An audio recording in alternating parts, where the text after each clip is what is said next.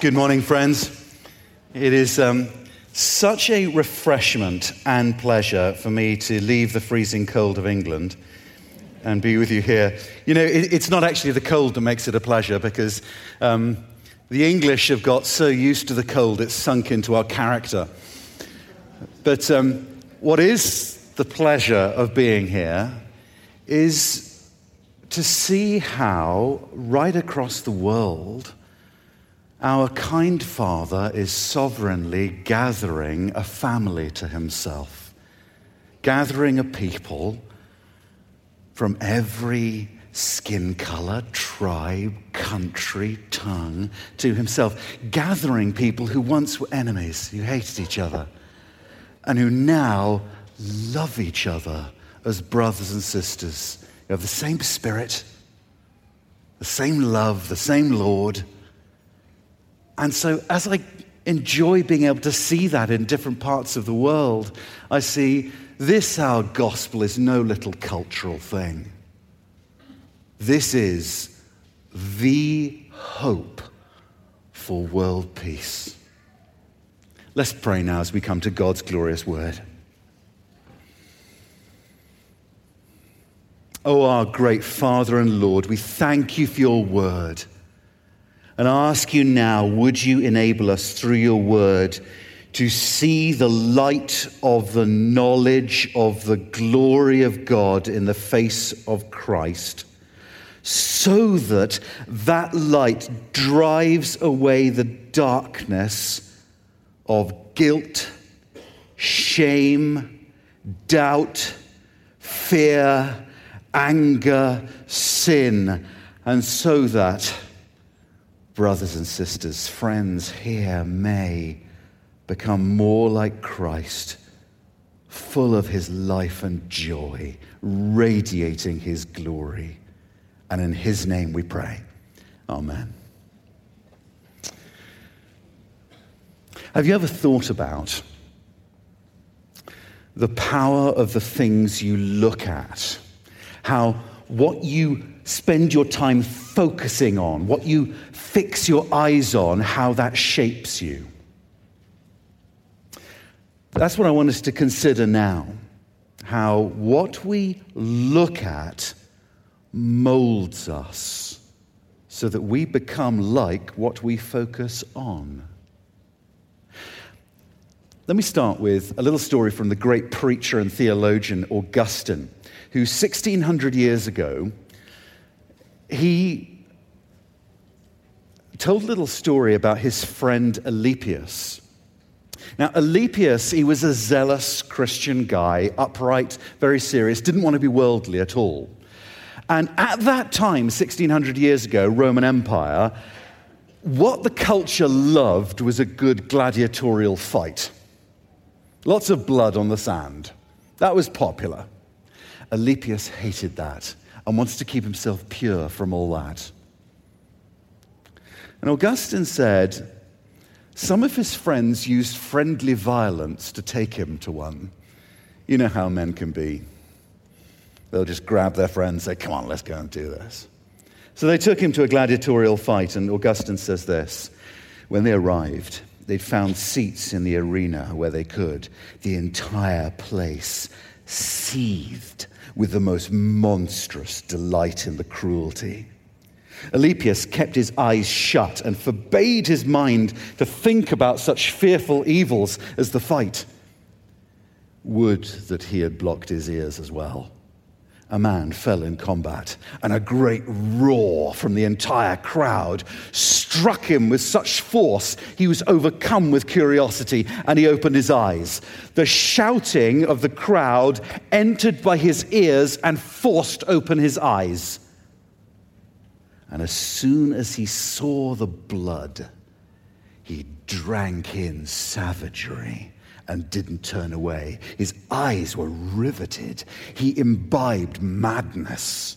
And without any awareness of what was happening to him, he found delight in the murderous contest and was made drunk with a bloodthirsty pleasure.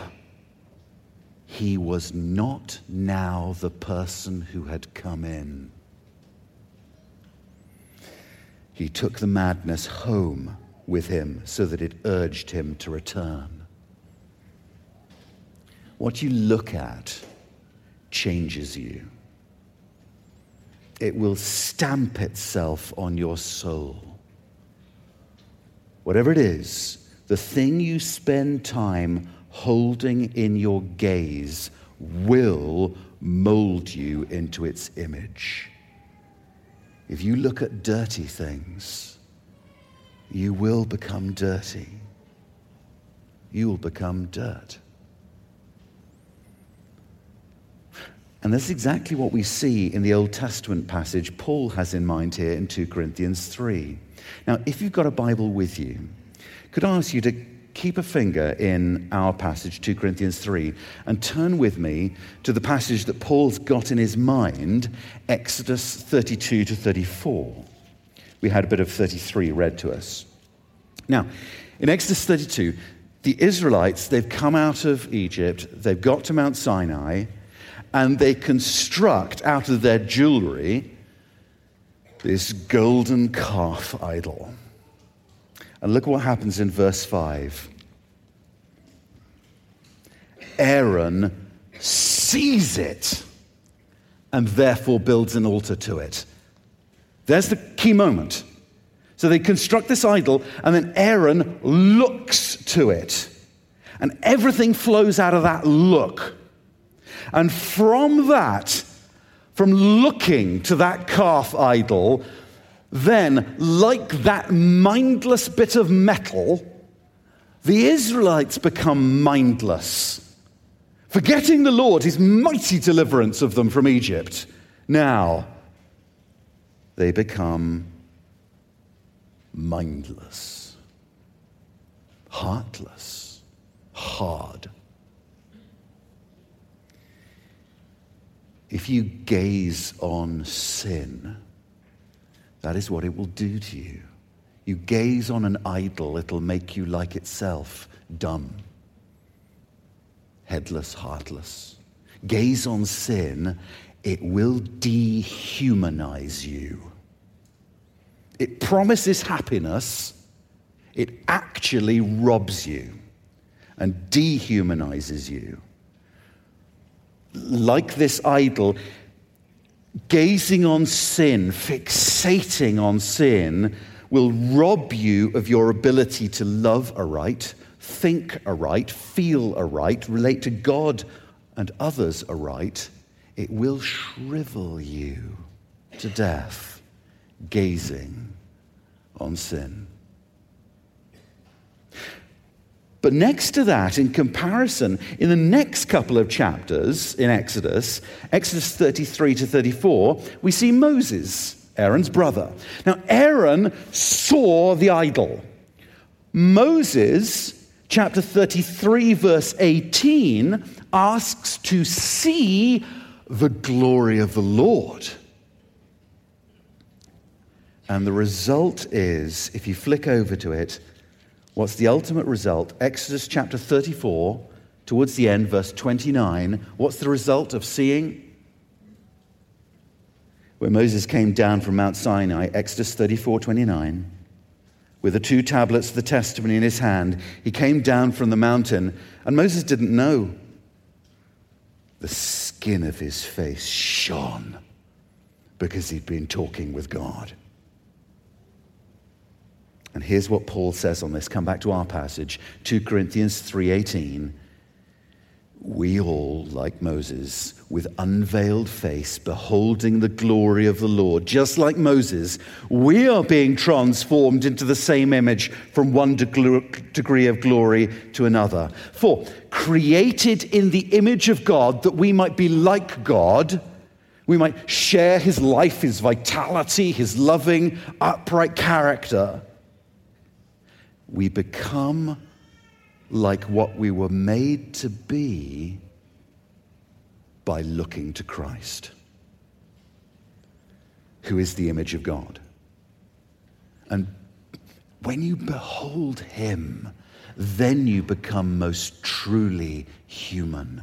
Then you blossom and flourish. Each person differently. Their created gifts will come out differently, but they will become more what they were created to be in the light of beholding Christ. Beholding Him, all our faculties, our mind, our heart, our lives, they get aligned right and transformed into His glorious image. It matters where you look. And this is why in Isaiah 45, the Lord says, Look to me, all the ends of the earth. Look and be saved. It's why the psalmist cries in Psalm 17 As for me, I shall behold your face in righteousness. When I awake, I shall be satisfied with your likeness, with seeing him. That's his satisfaction, to see him.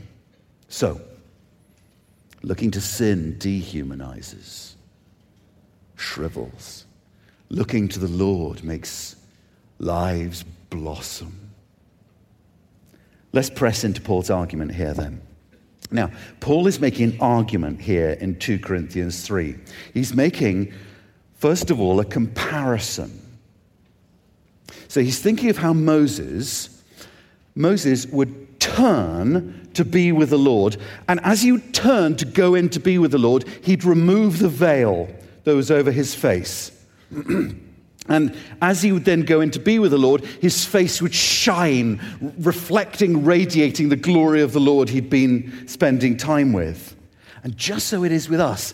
When we turn to the Lord, the veil is removed. We get it. We see aright. We think aright when you turn to be with the Lord. And then when you spend time with Him, focusing on Jesus, you begin to shine with the glory of the Lord as we commune with him. There's comparison there with Moses. But there is also a contrast. Paul is saying Moses had one kind of glory, we have another. Have a look at 2 Corinthians 3, verse 7. Now, if the ministry of death, carved in letters on stone, thinking of the law, the tablets there, if that came with such glory that the Israelites couldn't gaze at Moses' face because of its glory, which was being brought to an end, will not the ministry of the Spirit, the gospel, have even more glory? And what Paul's doing here is showing the contrast between the law and the gospel. The letter, those letters carved on stone, and the Spirit, which writes on hearts. He's showing the difference between what you get with Moses and what you get with Jesus. And he's saying this if you have a church that is characterized just by the teaching the law, thou shalt do this, thou shalt not do that. If that's what Christianity looks like in the church, you're just telling people what they should do and what they shouldn't do. If that's what it is, that will appear glorious. Because those are truths from God.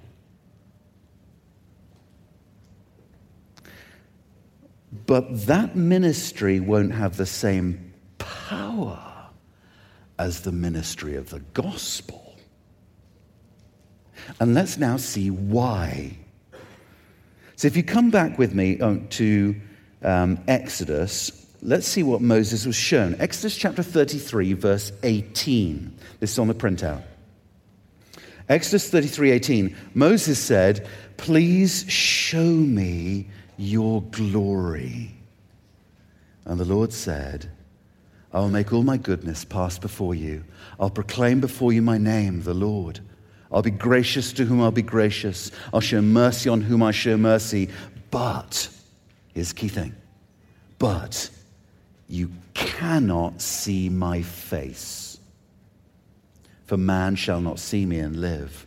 And the Lord said, Behold, there is a place by me where you shall stand on the rock and I'll cover you with my hand until I've passed by. And then I'll take away my hand, and you shall see my back, but my face shall not be seen. So, what Moses saw, what the Israelites would be shown in the law was the goodness of God. They'd see some of the glory of God in the ministry of the law. Beautiful, incredible. In the law, they would see the holy perfection of God. They'd see all those sacrifices. God is a God who provides sacrifices for sin.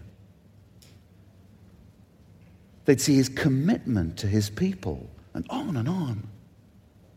But what Moses did not see on Sinai, what you would not see through the law, was the very face of God. Now come back to 2 Corinthians. Now, Paul's argument carries on from after 2 Corinthians 3. If you've got it, you should look at this. Paul's argument about this ministry carries on. He keeps talking with Moses on his mind about this issue of veiling. Do you see 2 Corinthians 4, chapter 3, the veiling? And then we read 2 Corinthians 4, verse 6. Now remember, Moses heard, My face shall not be seen. 2 Corinthians 4, 6, we hear, for God, who said, Let light shine out of darkness, has shone in our hearts to give us the light of the knowledge of the glory of God in the face of Jesus Christ. In the law, the Israelites saw the sacrifices. We see the face of Jesus Christ. We see the cross. We see the reality all those sacrifices were pointing toward.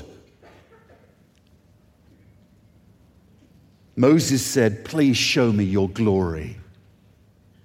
We in the gospel have seen the radiance of the glory of God, the exact imprint of God's nature We've seen Christ, who is the glory of God, and we've seen what Jesus called the hour of his glorification the cross. In those nail marks, in those gasped out words of forgiveness, there you see the glory of God. Utterly unexpected. There you see the goodness of God. You see a glory you'd never dreamed of, glorious humility. The Prince of Heaven bleeding for you. Glorious patience, glorious love. You see the rainbow perfections of God's glory blazoned out for all to see at the cross. That's what God's like. Friends, this is the sight that tears the veil away. This is the sight that scatters the darkness. And so, whatever you do as part of the church family, whether you help with the coffee, help with the PA, help with the music, help look after the elderly, whatever it is you do, through it all, point people up, away from yourself. Point people to the glory of God in the face of Christ. Let them see your kindness, your sacrifice is simply reflecting Christ. And that's why you rejoice to do it. Because only in the face of Christ, especially Christ crucified, do you see how glorious, beautiful, perfect, and satisfying this God is.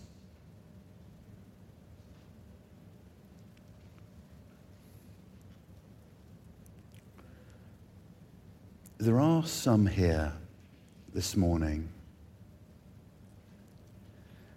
whom Paul would say a veil lies over their hearts. And I wonder if you've felt that. That as we hear these words of the Bible, you felt Christ has just not been desirable to you other, theme, other things just seem to be more attractive to you than Jesus. God, maybe, if you're honest, has seemed distant and boring. If that's you, Oh, my friend, look to Jesus Christ on the cross. Look, here is no distant, boring God who wouldn't care about you, who's only self involved. Here is a God, see him, covered in blood, screaming with pain, doing it all for you, then gasping out these words of forgiveness.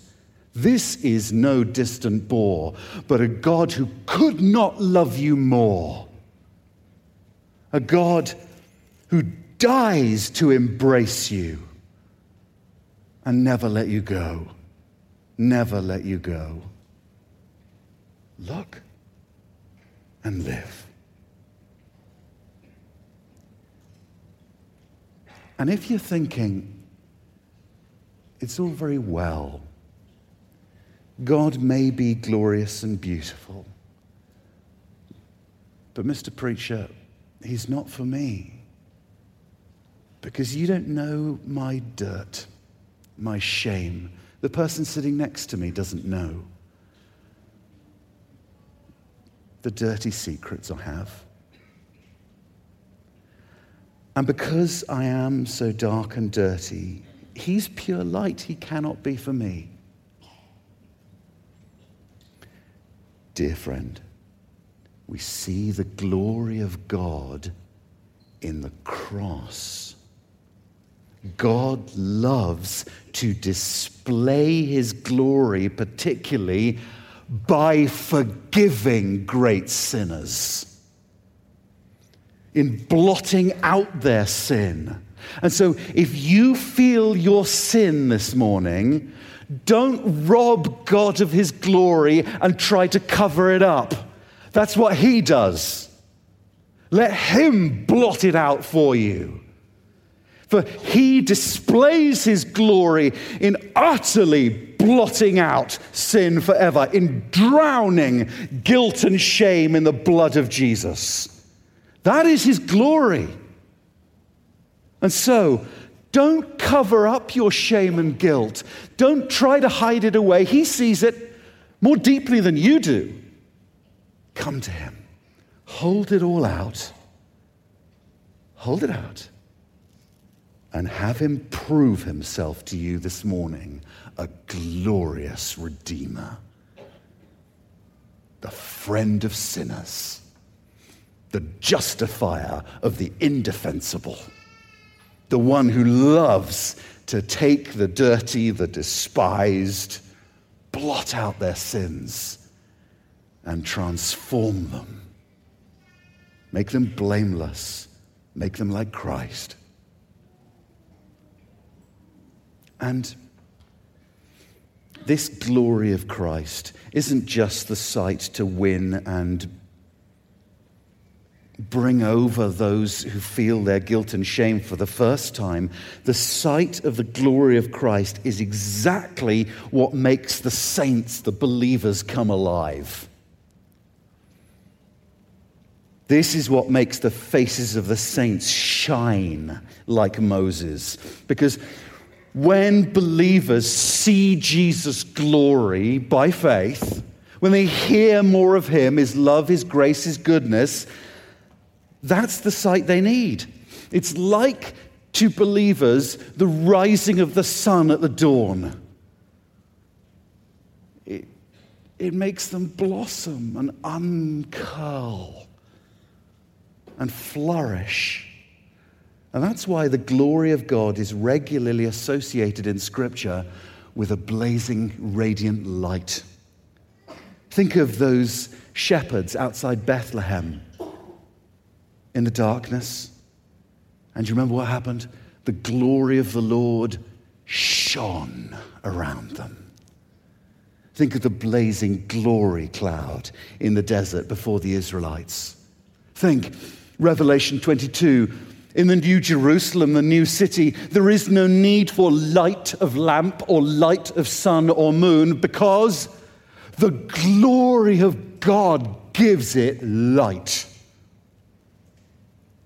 And for the Christian, it works like this. See, imagine that tonight you're walking down a dark street and you drop your wallet somewhere and you can't find it, and you and some friends get your phone out and you're trying with a little torch to try to drive away the darkness to see what you're doing, and it doesn't work. And then the sun comes up, and just a few minutes, the light has entirely removed the darkness. Just so, friends, think what is it you struggle with? What is the darkness in your life? Don't simply try to apply the torch of your own efforts to it to drive away the darkness. It won't work. Don't just try to sort yourself out, it won't work. Rather, put everything under His light. Look for him in Scripture. Be full of praising his name. Compare him to what tempts you. See how he loves you. See how he forgives you. See how you don't need to earn his love. See how he is better, more satisfying than those other things that tempt you. Do that, and you will find the coldness and the grip of enslaving ways, the darkness thawing, loosening around you. Or maybe, maybe for someone here, it's the pain that you're in right now. And your body's in pain, life seems wrecked, and you are tempted to despair or rage, dear friend, this is the sight that can give you rest. In your pain, in your trial now, look to Him. The glory of the one who is the man of sorrows, who suffered with us, who understands what you're going through, and who has beaten the cause of it all and is triumphant over it, who suffers and is victorious, and will have you as his forever. Look to him, and you'll find in your doubt, in your darkness, in your pain, in your despair, these things are lightened by the sight of Him. And you can find a joy and lightness even in your darkest hour with this sight, focusing on the glory of Christ. And did you notice that extraordinary little comment in Exodus 34? Did you notice that Moses did not realize that his face was shining? Isn't that interesting? He didn't realize. It, Moses wasn't trying to look radiant. We do that quite a lot, but he wasn't trying. It was an unforced, unconscious radiance. Because when a person looks on the glory of God in the face of Christ, the light of God's pure holiness exposes them, and they become more aware of their own sinfulness. And so, a person who looks on the glory of God will feel more sinful, but will look more glorious. And so, have you ever noticed being with a senior saint, someone who's walked with Jesus for decades? Have you ever noticed you talk to them and they seem to be very sensitive to their own sin? They seem to be almost, it seems ridiculously sensitive to tiny little issues in their life. And you think, really, you're, you're worried about that? I've got some much bigger things, they hardly trouble me. They seem very sensitive to their own sin, and yet they're radiant with the love and generosity and joy of Jesus. That's what happens when you see the glory of God you feel more sinful because you're more self aware. And you look more glorious. This is the sight that will fill our hearts. that we were made for, that will satisfy. And if you don't have this, in the power of your own adrenaline and self effort, you'll try to live a Christian life. And you will then go out and keep doing it, and you will just burn out because it's self effort. Instead, fill your eyes with the glory of Christ. Ensure He's glorious to you. So fix your eyes on Him that you get to see He's glorious and you're not. And then you will begin to radiate, shine with the glory of Christ, and you will want to share Him. Brothers and sisters, this is what we're designed for. We gather to behold the glory of God because this is life. This is the life we've been given. Because, you know, do you know what life is? It's not just existence. For eternity, God's had life. And what is that? God the Father, for eternity, has enjoyed beholding his Son. If you've ever felt as a Christian, do you know what? I think I've, I've basically got all the bases covered. I'm a bit bored by it now because I think I've understood most things now, and I've just got a bit bored. That's not because you've seen through it all, it's blindness. The infinite mind of the Father has been eternally satisfied with just beholding his Son. He is more than sufficient for you. And when you behold the glory of Jesus, you're joining in with what the Father has always done. When you enjoy the Father, you're joining in what the Son has always done as he cries, Abba, we praise you, Father, Lord of heaven and earth. Then, when the one who is preeminent in reality becomes preeminent in our thoughts and our hearts, that's when we think and feel straight. When the one who is eternally beloved of the Father becomes the most beloved in our hearts, that's when you're rightly aligned. That's when you'll begin to flourish. Because then begins this work of transformation that will go on to that glorious moment of Jesus returning. When we read 1 John 3 2, then we shall be like him, for we shall see him the transformation happens because we will see him. So for now, by faith, as I gaze on Christ, by faith, I find myself beginning to be transformed. In that day when Jesus returns, the sight of him in pure unveiled glory will be so majestically affecting, my very body will transform. Completely alive transformed at last. All sickness, all illness, all darkness blasted away, shining like stars, our hearts perfectly in tune. Theologians used to call that moment the beatific vision.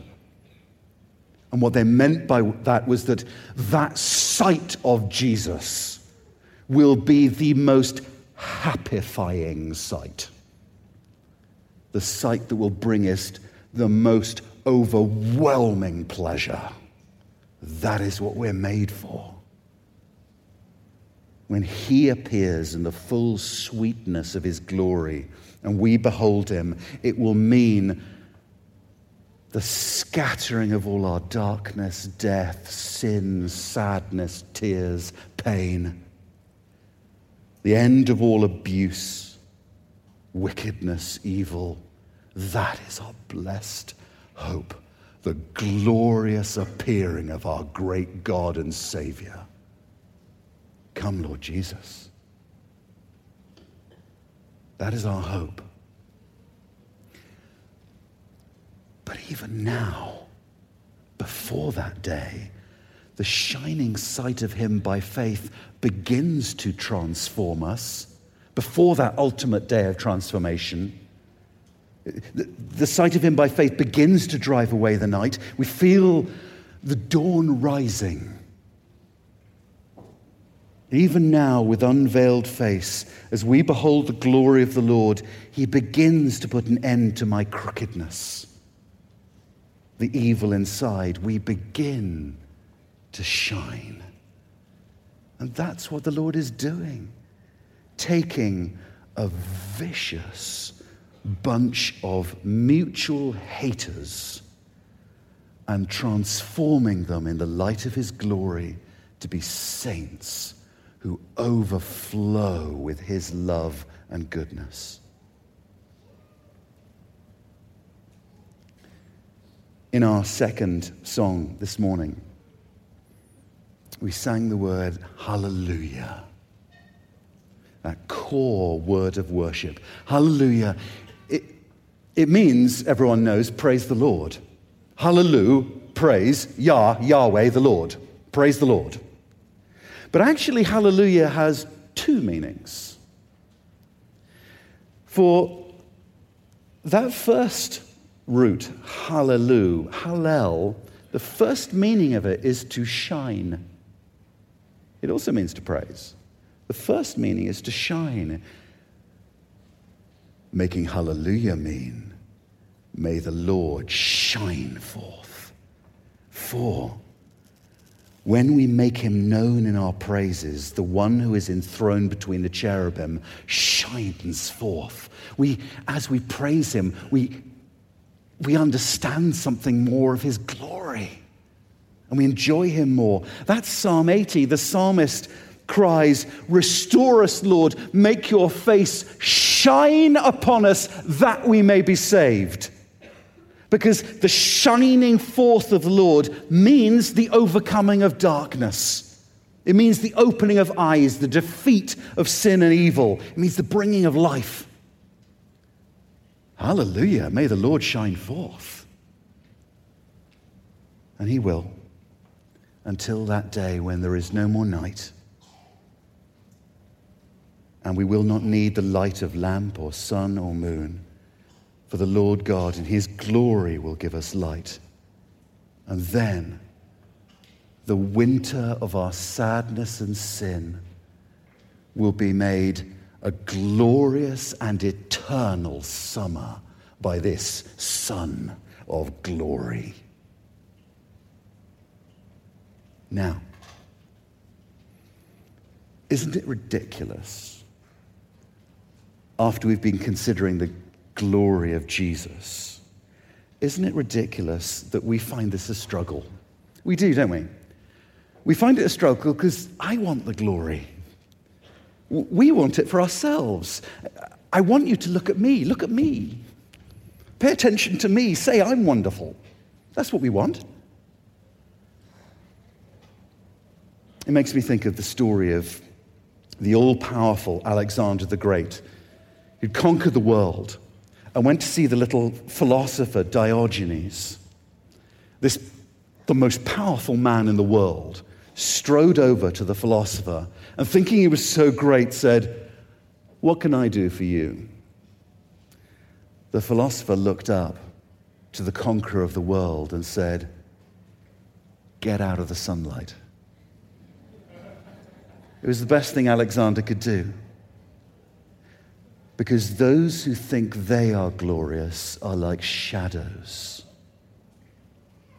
They get in the way of the sunshine of Christ, rather like the God of this world. So, friends, recognize how devilish is self glory and step aside. You'll enjoy it more. Let people see the glory of Christ. And one other thing Paul's writing about ministry here, ministering to others, the ministry of the new covenant. He's talking about ministering to others, but you notice the language he uses. It's very personal for him. It's, it's reflecting Genesis 1, the light going out into the darkness, but also it's his own experience. Remember his first encounter with Christ on the Damascus Road? A dazzling light, scales falling from his eyes. That was Paul's first experience of Christ. And it means that before he ever did any ministry himself, the first thing he did was behold the glory himself. Dear friends, do remember that. Before you ever think of thinking, here's something as a package to give to others, behold the glory of Christ yourself. This is not merely something for others. Behold the glory of Christ yourself. This is what we were made for. This is what is worth living and dying for. So, dear friends, may I say, don't settle for less. Don't settle for wealth, comfort, career stability, social acceptance, piffling, passing things that can disappear in a moment. However, you're going to do it, live and die for the glory of Jesus. Because only He, shedding His love and glory, can truly transform people, truly transform this world, make an eternal difference for good. And may I finish by taking you to another city, to Geneva in Switzerland. 450 years ago, Geneva was a city that was transformed, turned on its head by the gospel. Now, at the beginning of the 16th century, the city motto of, uh, of Geneva was Post tenebras spero lucem. After darkness, I hope for light. I mean, it could have been the motto of the world, couldn't it? After darkness, I, I hope there's a happy ending. Then the gospel came, and they were so transformed, they changed the city motto to Post tenebras lux. After darkness, light. Because through the gospel, they'd found what they'd been hoping for the satisfaction they'd, they'd been after. And what was it? What was that light? Was it a doctrine? Some particular teaching? God saves, forgives by his grace alone? Yes, but more than that. And John Calvin, the reformer in Geneva, was quite clear on this. He said, through these great gospel rediscoveries, Christ in these days has been shown to be glorious. That was the transformation. Christ was shown to be kind compassionate, the friend of sinners, powerful to save and keep to the uttermost. And if we are to see cities turned around today, enlightened, if we're to see light driving out the darkness of this world, friends, Christ must be shown to be glorious more marvelous, more desirable than all the other tempting things of this world. Now, brothers and sisters, may that always be true for you so that your lives may flourish, enjoying Him and becoming more like Him. Hallelujah. May the Lord shine forth, lightening your darkness until the full dawning of His day. Amen.